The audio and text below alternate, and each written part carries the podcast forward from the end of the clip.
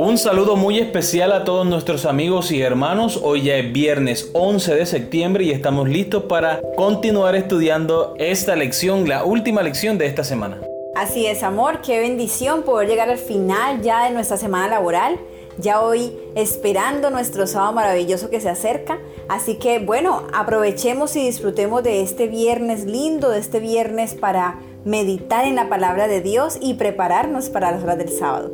Así que bueno, empecemos con ustedes Stephanie Franco y Eric Colón. Bienvenidos.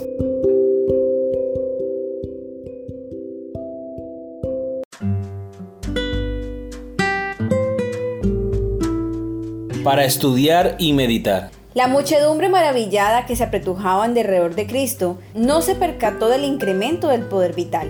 Pero cuando la mujer enferma extendió la mano para tocarlo, creyendo que sería sanada, sintió la virtud sanadora. Así es también en las cosas espirituales. El hablar de religión de una manera casual, el orar sin hambre del alma ni fe viviente, no vale nada. Una fe nominal en Cristo que lo acepta meramente como Salvador del mundo, jamás puede traer sanidad al alma. La fe que es para salvación no es un mero asentimiento intelectual a la verdad, no es suficiente creer acerca de Cristo, debemos creer en Él. La única fe que nos beneficiará es la que lo acepta como Salvador personal, la que se apropia de sus méritos para uno mismo. Nuestra confesión de su fidelidad es el agente escogido por el cielo para revelar a Cristo al mundo. Debemos reconocer su gracia como fue dada a conocer por los santos de antaño. Pero lo que será más eficaz es el testimonio de nuestra propia experiencia, somos testigos de Dios mientras revelamos en nosotros mismos la obra de un poder divino. Cada persona tiene una vida distinta de todas las demás y una experiencia que difiere esencialmente de la suya. Dios desea que nuestra alabanza ascienda a Él marcada por nuestra propia individualidad.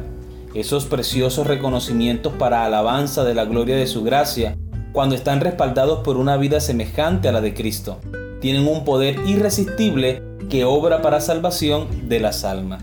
Deseado de toda la gente, página 312 y 313.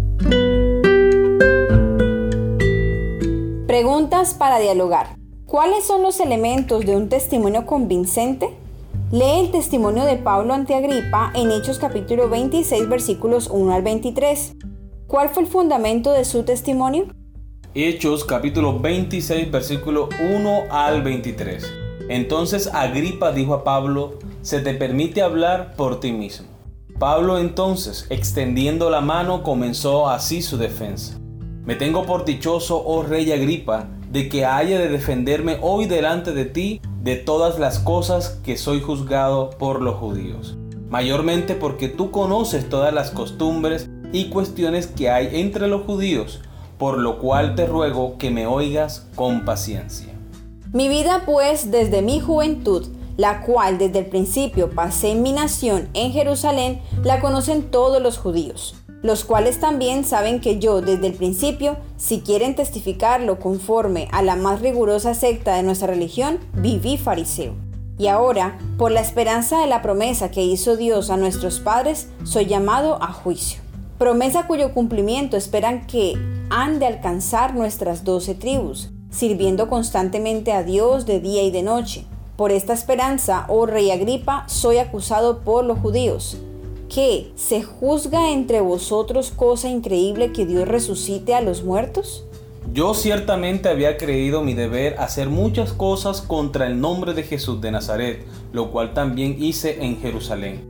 Yo encerré en cárceles a muchos de los santos, habiendo recibido poderes de los principales sacerdotes, y cuando los mataron, yo di mi voto.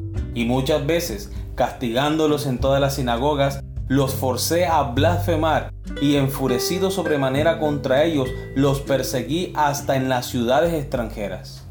Ocupado en esto, iba yo a Damasco con poderes y en comisión de los principales sacerdotes, cuando a mediodía, oh rey, yendo por el camino, vi una luz del cielo que sobrepasaba el resplandor del sol, la cual me rodeó a mí y a los que iban conmigo y habiendo caído todos nosotros en tierra, oí una voz que me hablaba y decía en lengua hebrea, Saulo, Saulo, ¿por qué me persigues?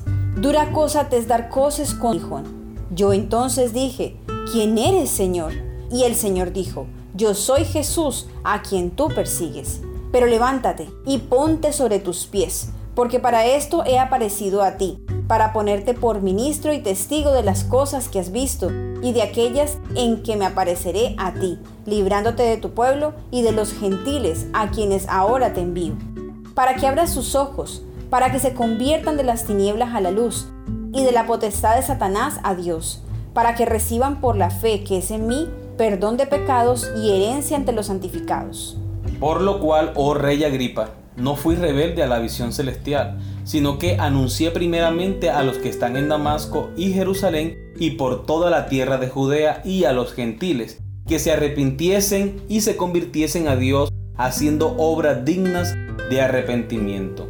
Por causa de esto, los judíos prendiéndome en el templo intentaron matarme, pero habiendo obtenido auxilio de Dios, persevero hasta el día de hoy, dando testimonio a pequeños y a grandes no diciendo nada fuera de las cosas que los profetas y Moisés dijeron que habían de suceder, que el Cristo había de padecer y ser el primero de la resurrección de los muertos para anunciar luz al pueblo y a los gentiles. Muy bien, recordemos las preguntas. ¿Cuáles son los elementos de un testimonio convincente? ¿Cuál fue el fundamento de su testimonio? La última parte del versículo dice que él no se está saliendo de contexto de las escrituras. Él está diciendo todo lo que dicen los profetas acerca de Jesús, todo lo que dijo Moisés acerca del Mesías, que tendría que padecer, que tendría que morir por el pueblo, pero que al mismo tiempo también iba a resucitar para esperanza de salvación y vida eterna. Es decir, él no estaba enseñando algo que no estuviera en las escrituras. Número uno. Número dos, él sencillamente estaba contando su testimonio personal, su experiencia con Cristo Jesús nada más, no estaba inventando nada, no estaba queriéndose ganar el favor del rey Agripa, no, simplemente se limitó a contar su testimonio, su experiencia personal. Amén. Muy bien, vamos con la siguiente pregunta. ¿Por qué crees que nuestro testimonio personal sobre lo que Cristo ha hecho por nosotros es tan poderoso? Por lo que hemos estado estudiando durante esta semana. La transformación de una vida es una evidencia irrefutable del poder de Dios en la vida del creyente. Una persona que antes era de una forma y que ahora por la gracia de Dios es una nueva criatura es algo que no tiene punto de discusión. Bueno, amor, hablando del testimonio de Pablo, el que acabamos de leer, ¿qué pasa si yo no tengo ese mismo tipo de experiencia? ¿Por qué la experiencia de él o de alguien que tenga una experiencia tan dramática, ¿Por qué esa experiencia debería ser capaz de enseñarme algo acerca de por qué yo debería seguir a Jesús? Porque ese tipo de evidencias o ese tipo de testimonios nos da a entender que existe un Dios y que ese Dios actúa y obra en la vida de las demás personas. Es posible que yo no haya tenido una experiencia tan milagrosa como la de Pablo o como la de otra persona, pero el hecho de que yo pueda escuchar ese testimonio pone un poco de fe en mi corazón. ¿Y qué dice la Biblia? Que la fe viene por qué? Por el oír. Por el oír la palabra de Dios, lo que Dios hace en la vida de otras personas. Entonces ese testimonio es poderoso para mí porque puede incrementar mi fe, mi confianza en Dios. Amén. ¿Cuáles son algunas de las cosas que te gustaría evitar al dar tu testimonio a un no creyente? Tener que darle una explicación razonable de mi testimonio. Porque es que no existe una explicación razonable para lo que hace el Espíritu Santo en nuestras vidas. ¿Cómo podríamos explicar la obra silenciosa, misteriosa del Espíritu Santo? ¿Cuántos de nosotros hemos abandonado hábitos y prácticas pecaminosas sencillamente porque un día, por un acto de fe, decidimos seguir al Señor? ¿Cómo se puede explicar eso? Sencillamente nosotros lo aceptamos por fe. Sería muy triste tener que poner entredicho la obra del Espíritu Santo. Así es. Muy bien, vamos con la última pregunta. Reflexiona acerca de la pregunta sobre la seguridad de la salvación. ¿Por qué es esto una parte tan importante de la experiencia cristiana? ¿Cómo podemos estar seguros de nuestra propia salvación y al mismo tiempo no ser presuntuosos? Es importante que tengamos la seguridad de nuestra salvación para que podamos actuar de conformidad a esa creencia, a esa convicción. Si yo creo que soy salvo por la gracia de Cristo Jesús, por su sangre preciosa, entonces yo voy a actuar de acuerdo a mi salvación. Voy a actuar como un ciudadano del cielo que está esperando la venida del Señor. Pero si yo no creo que soy salvo, entonces todo lo que haga no importa. No importa si obedezco la ley o no, no importa si trabajo en sábado o no, no importa si digo palabras groseras o no, no importa la forma como me vista. Porque no hay un temor o un respeto por Dios. Exacto, porque yo no estoy viviendo la fe que profeso. No estoy viviendo la esperanza de la salvación. Yo no lo estoy viviendo. Pero cuando ya yo lo vivo, lo experimento en mi vida diaria. Eso es como la persona que vive creyendo de que Jesús viene pronto la experiencia de los apóstoles. Ellos no se fijaban en las cosas materiales. Ellos se preocupaban por qué? Predicar la palabra. Y por estar listos para el regreso de Jesús. Exactamente, porque la palabra llegara a tantas personas como sea posible, para que sus vidas estén en armonía con Dios. La pregunta que inmediatamente surge es, ¿y nosotros? ¿Estamos viviendo como si estuviéramos esperando ya ya la venida del Señor? Eso lo podemos responder de acuerdo a mi estilo de vida. ¿Será que mi preocupación es por tener un poco más de confort en este mundo o realmente mi preocupación es la venida del Señor. Y es que al preocuparnos por la venida del Señor, no solamente nos preocupamos porque nosotros estemos bien espiritualmente, sino porque la gente alrededor también lo esté.